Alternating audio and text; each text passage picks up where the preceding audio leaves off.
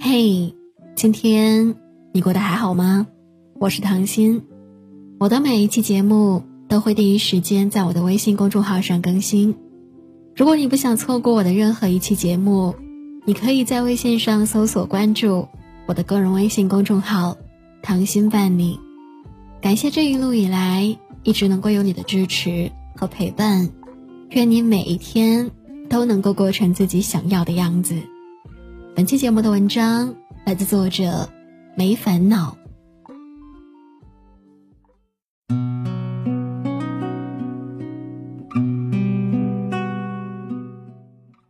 比爱而不得更让人难过的是没有结果。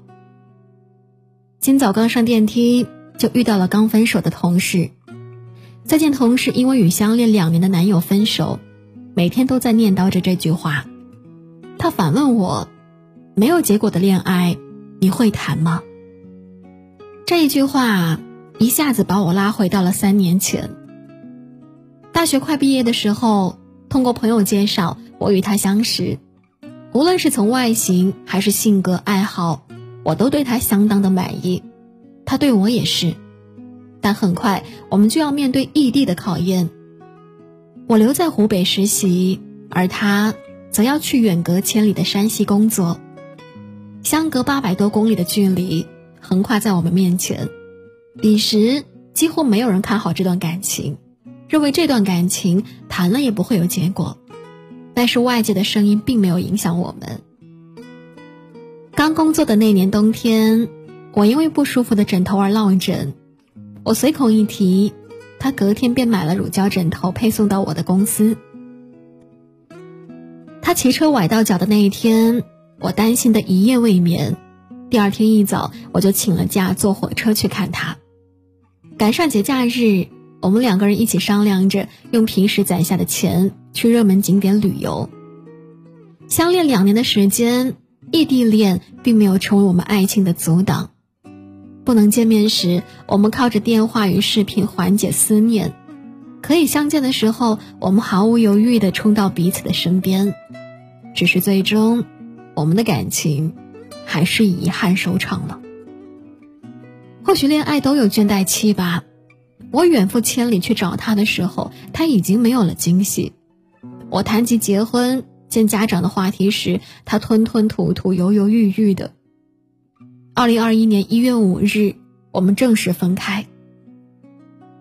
分开的那一天，我取消了对他的特别关注，备注里曾经亲昵的昵称换成了全名。分手后的那段时间，我看了《罗马假日》这部电影。电影中，高贵的公主安妮与穷记者乔相爱。但因为安妮有着公主的使命，她知道国家的责任大于爱情，最终只能够隐忍自己的感情，选择离开。而乔知道安妮的身份之后，也只能含泪放手。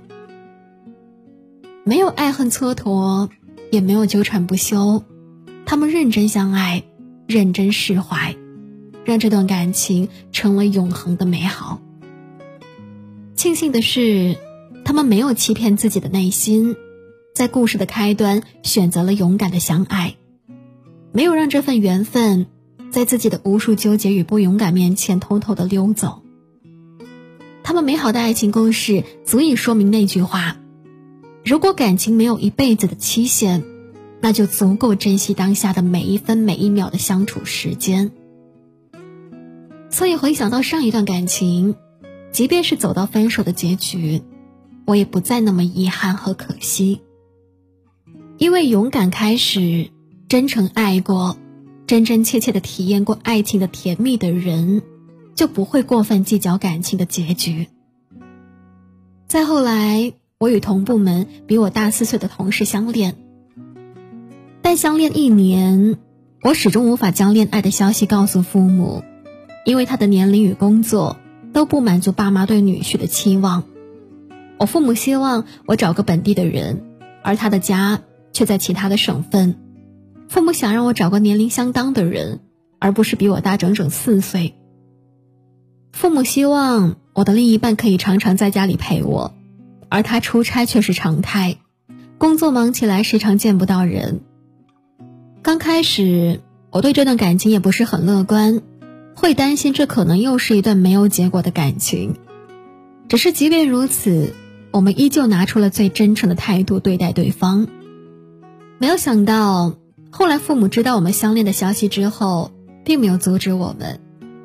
他们说，看到你们在认真谈恋爱，会互相照顾彼此，我们就是放心的。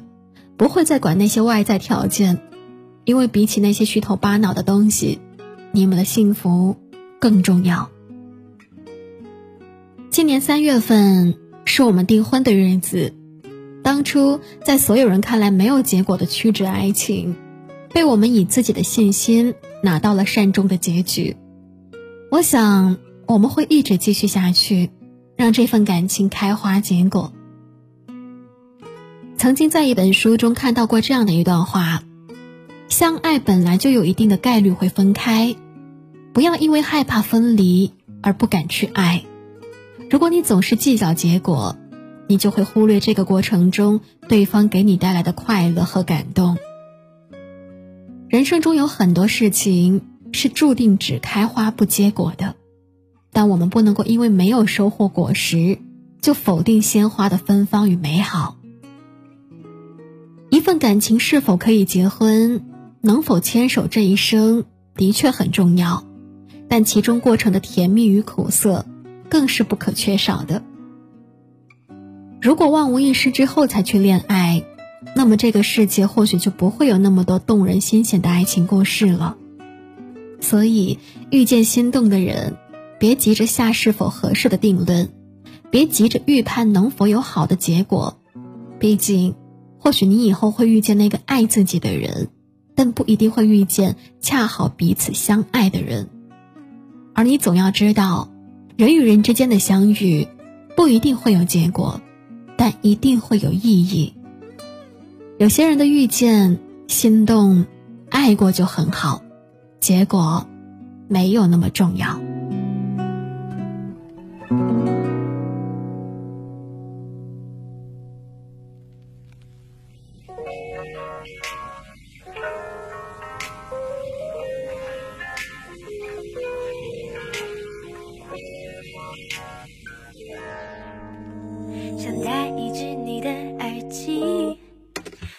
你毫无逻辑的问题，想把你当成片森林，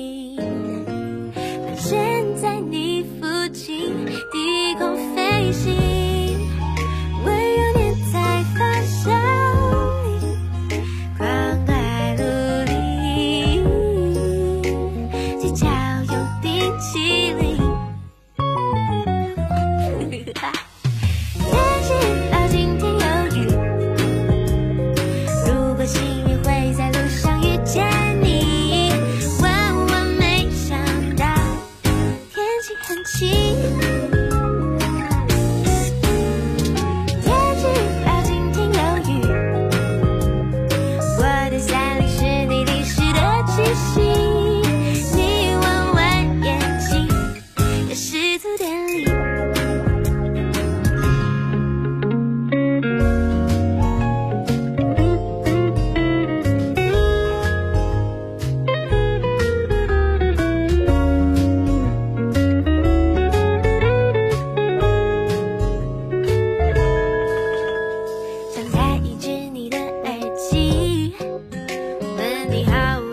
的问题，想把你当整片森林。